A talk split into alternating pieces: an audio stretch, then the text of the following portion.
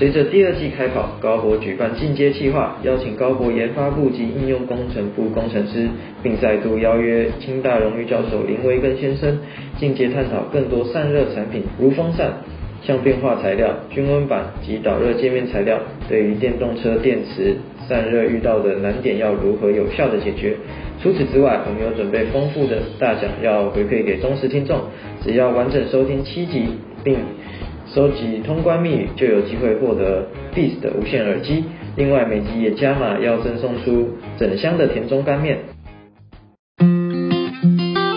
在设计散热模组时，因为热源较小或是较热源较为分散的时候，会形成高温的热点，此时便可以利用均温板在平面方向。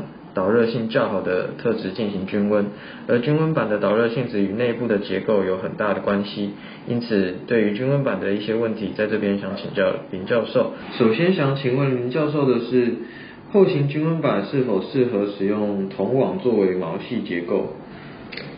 我本人都呃认为都是都是适合的。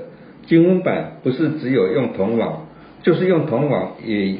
也有很多的技巧，没有限定一定要用铜网，烧结的也不错。因为不管是铜网、沟槽或者是烧结，只要做出我们需要的参数，例如润湿度、毛细率、毛细半径，都得到我们所要的相当好的性能，这样就可以了。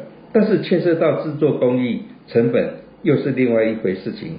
总之，黑猫白猫会抓老鼠的就是好猫，但是太贵的猫。一定是有行无市。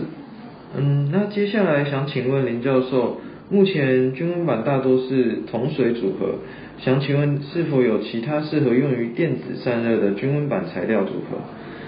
均温板跟热管一样，应用于不同的环境而有不同的工作流体选择。但是如果强调以地面上的电子散热，我本人还是觉得铜水最适合，因为。铜水是可以相溶的，不会产生有害的气体。